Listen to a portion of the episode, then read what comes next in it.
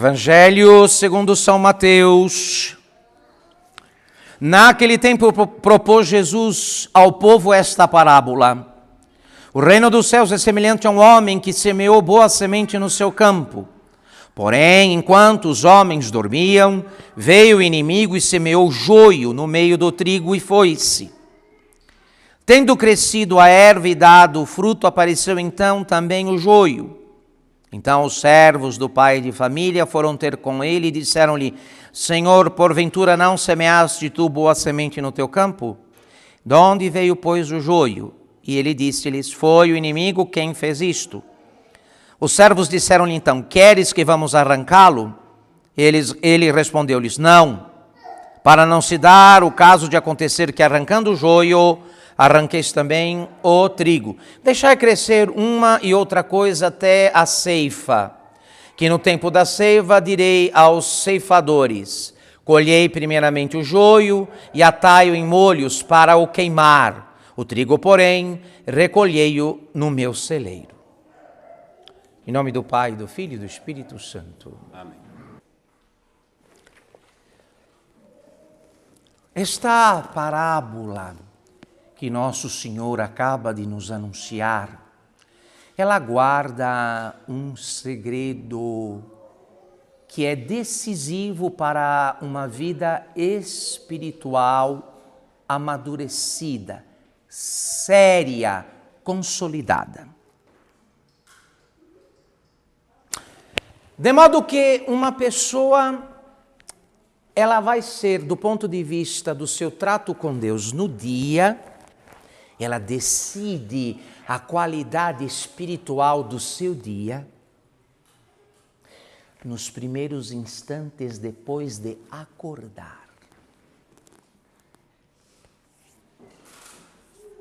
Os primeiros instantes depois que acordamos, nos quais vamos como que é,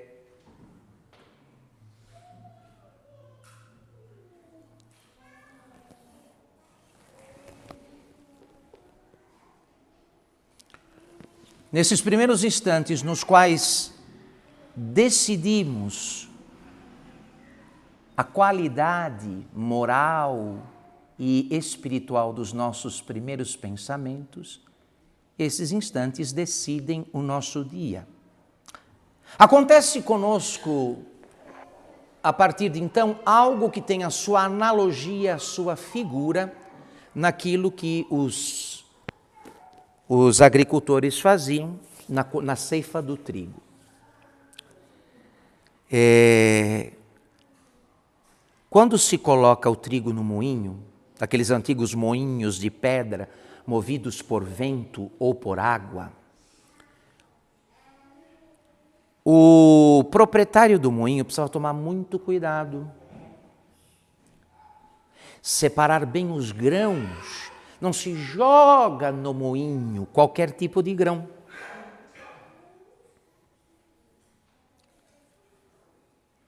Aquela farinha pura, a flor da farinha, é obtida pela seleção dos grãos, pela separação deles antes de serem colocados para moer. Feita esta separação, é colocada naquele, uh, naquele sulco do moinho, naquele vão, o trigo, então a pedra vai passar por ele o dia todo. Se se misturou ao trigo bom, ao bom grão, o trigo ruim, estragado, mofado, a farinha colhida no final do dia vai levar também as qualidades do trigo ruim. Vai ser uma farinha amarga, tóxica, caso não se faça logo pela manhã a seleção do grão que vai ser moído, que vai ser colocado na moenda. Nós deveríamos, portanto, estar muito atentos. Olha aqui, quem pretende levar uma vida espiritual séria, e se unir a Deus desde o início de suas atividades, deve prestar atenção, porque depois é muito difícil. Meu Deus do céu, depois que se misturou, que se misturaram os grãos, os bons e os ruins, não há como separá-los mais. De forma que a primeira vigilância,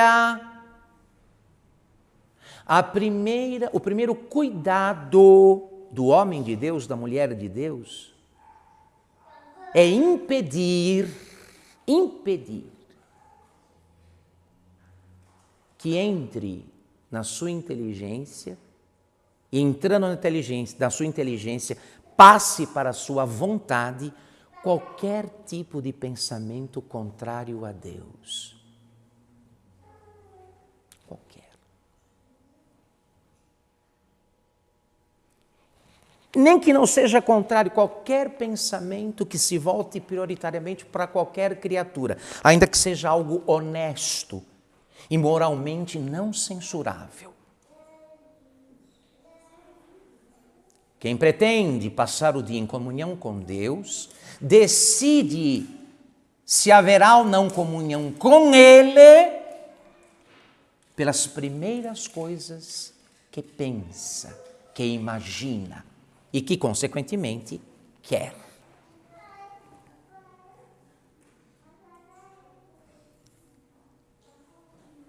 A oração pode muito pouco, a oração seguinte, pode muito pouco, depois que o moinho da mente, o moinho do intelecto, foi invadido por toda sorte de ideias, memórias, lembranças e imaginações que não são propriamente as mais recomendadas, as mais indicadas. Por isso tem gente que não consegue entender por que reza tanto porque tem tantas práticas devocionais, porque frequenta os sacramentos e não consegue adiantar, não consegue progredir, não avança nas coisas de Deus. Por isso, porque depois que se misturam na alma o bom trigo da oração com a cisânia dos maus pensamentos, daqueles pensamentos que são maus, porque não visam outra coisa, o uso ou o abuso de qualquer criatura. Um uso que não se justifica e um abuso que por si só é condenável. Pronto. Muito difícil que depois se consiga separar estas duas coisas. Compreenderam, meus filhos? Que horas, a que horas começa a atividade espiritual? Que horas começa a devoção de um homem de Deus, de uma mulher de Deus? Na hora em que ele abre os olhos. No exato instante em que ele acorda é ali, meu irmão. Depois é tarde demais.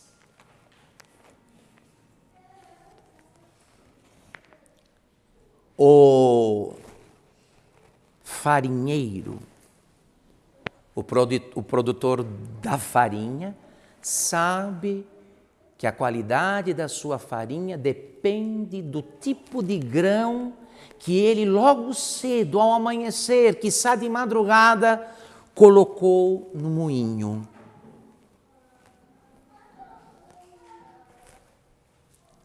Se foi um bom grão, um grão bem selecionado, a farinha segue a qualidade do grão. Se ele não cuidou muito disso, é certo que sua farinha não vai lá ter grande utilidade misturada com o que não é trigo, ou misturada com um trigo mofado, ou contaminada por algum grão tóxico, como é o caso da cisânia, é tóxico, é amargo. Não vai lhe restar outra coisa a não ser jogar fora a farinha ao final do dia. Como muita gente que ganhou o dia para si, mas o perdeu para Deus. Ganhou para si, está ganho o dia, para os seus interesses, para os seus gostos, para as suas vaidades, para os seus prazeres. Sim, o dia para si foi ganho, mas perdido para Deus. Para Deus não.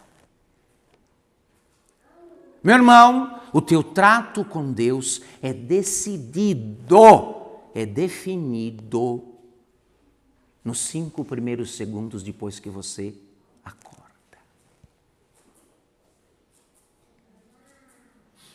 Se você deixar escapar, lamento muito.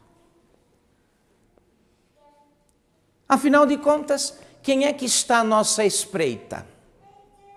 A todo instante. Quem é que está à nossa? Esses três inimigos coligados, aliados, que não dormem. O mal em nós, o mal acima de nós e o mal à nossa volta. O mal em nós, a carne ou concupiscência. O mal acima de nós, o diabo. O mal à nossa volta, o mundo.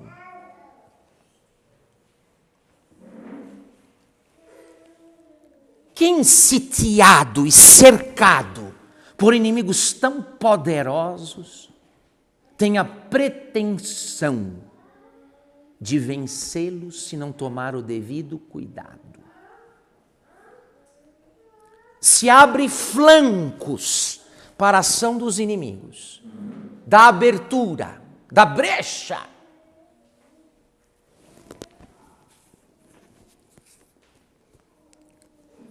quanto ao nosso trato com Deus. E aquela oração que faz a alma subir degrau por degrau, passar de uma morada para outra, de um castelo para o outro, esta oração é decidida ali nos primeiros instantes depois que você acorda. Esses primeiros instantes, nesses primeiros instantes, quando a alma se volta, ainda que com dificuldade e ainda ainda que tenha que enfrentar a resistência da própria natureza, que não se inclina para outra coisa a não ser para o que lhe é conveniente e deleitável. Aquele que resiste e se une a Deus, se volta para Deus, talvez até usando o recurso já provado pelos santos, como as três Ave-Marias, né? A devoção das três Ave-Marias. Acordar e imediatamente rezar três Ave. Você decidiu a qualidade espiritual do teu dia.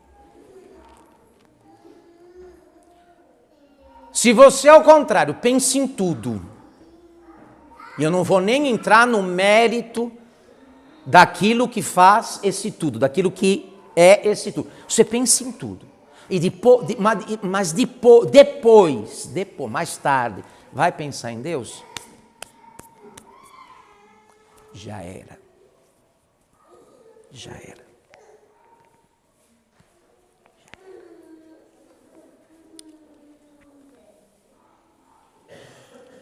A santidade está no começo, não no, não no fim.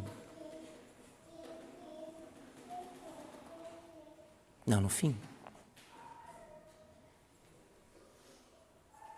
A santidade está na semente, não no fruto. Não no fruto. Não se esqueçam disso, por favor.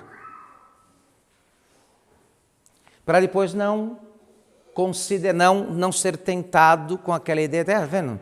eu rezo, eu confesso, eu vou à missa, eu leio, eu estudo e não mudo.